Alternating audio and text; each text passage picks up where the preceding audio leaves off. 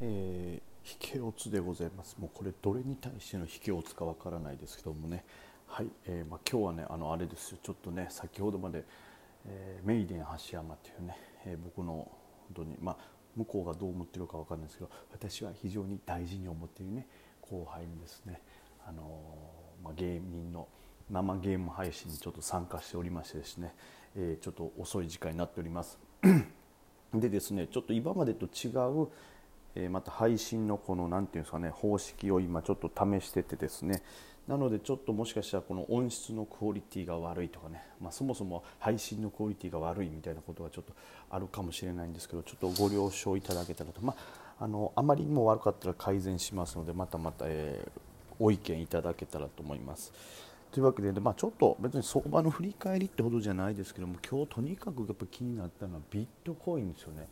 ビットコインが驚きのなんと今も600万円1ビットコインあたり600万円を超えるというねちょっと前まで400万円いくかいかんかってとこおらんかったみたいなあっという間に1.5倍ですよ。なんかね自分はやっぱ思うわけですよ。こう基本株ですし、まあ、ビットコインの投資は1回ね失敗しておりますからああいうのってこうなかなか読めないからいややっぱり株が正解やでと。そんないらんやつになっても怖いで。なんなら税金も高いって言ってましたけどここまで短期間で上げられるとちょっと羨ましいですよね。まあでもしょうがない。それはしょうがないですし。まあ投資は何より確実に勝つということが大事でございますから。はい。これはもうなんかまあ諦めざるを得ないというかね。いやでも悔しいよ。そりゃもう持ってたらよかったんやもんね。まあまあそれはさておきですよ。まあそれはさておき、えー、まあ分かんないですから明日どうなるかね。ただどうしてもここまで来るとねやっぱビットコイン関連注目されるでしょうしやっぱり新高値をつけるとねその辺は注目されると思うんですよね。で一応そのビットコイン関連でいうとマネックスがねあの一旦なんか天井をつけたみたいな動きをしてるんで、まあ、その兼ね合いでどうなるかっていうのはありますけど、まあ、マネックス自体はねちょっと需給がねそのせいで悪化してると思うんでね。まあどういう流れになるかちょっと難しい展開になるかもしれないです上がるかもしれないし下がるかもしれないしちょっと難しい展開になるかもしれないですけど逆にそれ以外のね、えー、仮想通貨関連となると結構ね普通に盛り上がるんじゃないかなとかね思いますよね。はいまあ、インタートレードなんかもそうでしょうしねまたマネパーグループとかもねどういう動き見せるのかなとかルーデンも気になるよね。でまあ、日経平均もねちょっと先物最後ね、えー昨日の引けか夜間の先物の引けに関して今朝になるのか。あ今朝というか昨日の朝になるのかな。の時点でちょっと下げてますけどそれでも全然高い位置で終わってますから、うん、期待できるよねという感じで、はい、早く月曜日になってほしいところでございますけどもね。というところでですねまあまあ、あんまりこれ以上しゃべる、まあ、あんまりそこまでしゃべることはねたくさんないんでね、えー、ちょっと質問を回答していこうかなと思っております、えー、まずはどこからかな？遡ってみたらあこのちいはまさんからですね、えー、カブチェンコ様おはようございます。ということでおはようございます、えー、先日は回答いただき、えー、誠にありがとうございましたと、まあ、最近、え、病院の待ち時間にちょいと質問してみましたと、えー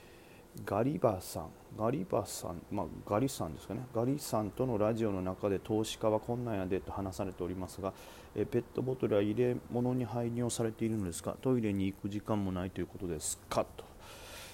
えー、まあ、それで言うとですね、まあ、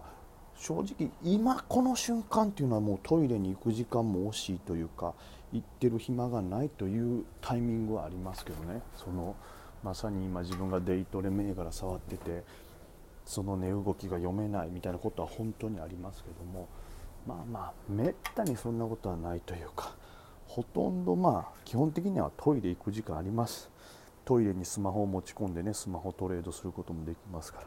ただ本当にここぞ今デイトレのこの銘柄売買してますよっていう瞬間はね一瞬で値段が変わるんでその瞬間が尿意とベタッと当てはまった時はもうこれはもうトイレは行けないですからね。そういう瞬間はあります。だまあ僕の最初の頃にある程度コツを掴んできましたけどあいや今ではコツを掴んできましたけど最初の頃ってねこのどれぐらい銘柄見てたらいいかとかってねつかめなかったんでね本当にこうそれこそずっと気抜けないみたいなでガッと見てたんでトイレ行く時間も見つけられなかったんですよねそういう時に関しても最初の頃なんてねマジでこうおまるを買ってその上でトレードしようかねっていうぐらいねタイミングが分からなかったですね。はい。まあ、そういうこともありますけど基本的にはそこまで何ていうんですか逼迫することはまあないというか瞬間ではトイレに行けなくなることはありますと、まあ、皆さんねトレードされてる方もそういう人もいるんじゃないですかね。逆に兼業とかの方はね仕事場でトイレに行った瞬間しかトレードできないみたいな逆転現象もね起こったりすると思いますけど、はい、では続いての質問いきましょうかね。えっとアスターさんですね、えー、アスターさんの質問はですね、えー、頑張って貯金中ですとバイト掛け持ちで早く35万に到達したいです。まあ、僕がね35万ぐらいから始めるのがいいんじゃないかって言ってたことが、えー、影響してるのかなと思いますけども、はい。えー、質問です。ラジオ中あ違う違う仕事逆やった。仕事中ラジオを聴けるので、えー、梅木さんとガリさんのラジオを一から聞き直して作業していますと。いや膨大な量ですしね。あの外れ会というか株のこと全然喋らんやんかみたいな時もねガリさんのラジオとありますけど、まあ、エンタメとして楽しんでいただけたら幸いでございますけども。えー、そして気になったのですが去年の9月あたりに1000万を超えるか超えないかの、えー、ですか時期に梅木さんが絶不調になりメンハラになって手法を見直さないとと発言していました。どのようにして絶不調を脱却し改善したのか教えてください。ありましたね。これねいつですかね僕がちょうど脱却できた。まあその後脱却するんですけども去年のちょっと9月ぐらいのねトレードちょっと見直してみましょうかね今。えーと去年のこの損益ね。こういう時カビューとかやってると便利よね。やってないとマジで過去のトレードなんてねこう自分の目で追って考えれないですからね。はい。うーんとですね。この辺りかな。ちょっと遡ってみてみますか2000人ちょうど9月。もうちょうどカビューをつけ始めた。これうわこれは確かにひどいな。今見ましたけど9月はね最後の方スランプで多分この次ちょっとカビューがね最初の頃先物とかいろいろサービスごちゃごちゃしてねうまく数字通りになってるかわかんないですけどちょっとこの辺って利益がもうほとんど出てないぐらいですね。まあ今見たら改めて見ても確実にスランプだなということはこう分かりますけども。じゃあまあこの果たしてこの時ですね。どうやってまあスランプを乗り越えたかということなんですけども今ねちょっといろいろデータを見直してね、えー、眺めてましたけどね。まあ、えー、ちょっとねそのあの記憶がぼんやりな部分もあるんでね確実とはちょっと言い切れないんですけども、まあ、データを見る感じですね。それとまあ自分のちょっとおぼろげな記憶をねすいません本当僕記憶力もないダメなんです。本当脳がポンコツでございまして、はい、それを全てこう、まあ、照らし合わせて考えたところですね、まあ、どうやら、まあ、デイトレを見直したという感じですかね。まあ、この頃もね僕も中長期をねいろいろ触ってたんですけども、ま、中長期でこう値段を伸ばそうというところで、えー、逆にちょっとデイがおろそかになってデイの履歴が取れてなかったっていうのが一つ多分あったのとでもう一つそのデイじゃなくて中長期ねスイング銘柄をこう持つにあたってどうしてもねこうスイング銘柄のこのうまく損切りするタイミングっていうのをつかめておらずですね。そのせいでこう何て言うんですか利益を減らしてしまってた部分があったみたいでね。なんでどちらかというともうデイをもう一度しっかり利益を取ろう。一番自分の基本であるデイを見直そうということでデイのこう、まあ、ロットの入れ方であったりとかをしっかりもう一回見直して頑張り直したという感じですかね。でその結果その、え、デイの中で見つけた銘柄でそのまんまこう S 高張り付いて、えー、ぐんぐんと利益が伸びたという銘柄をつかめてでまあこれも不思議なもんでね利益がバンバンって出始めるとね心に余裕もできますし本当にこういいリズムなんか極端に言ったら何も考えずともう勝手に体が動いていいトレードができるっていうねすごいゾーンみたいな状態に入るんですけど逆にこううまい流れにいってない時ってどんどん考えてしまっていや最近ちょっとうまくいってない食らってるからな気をつけようって言って本当は入らなあかん銘柄を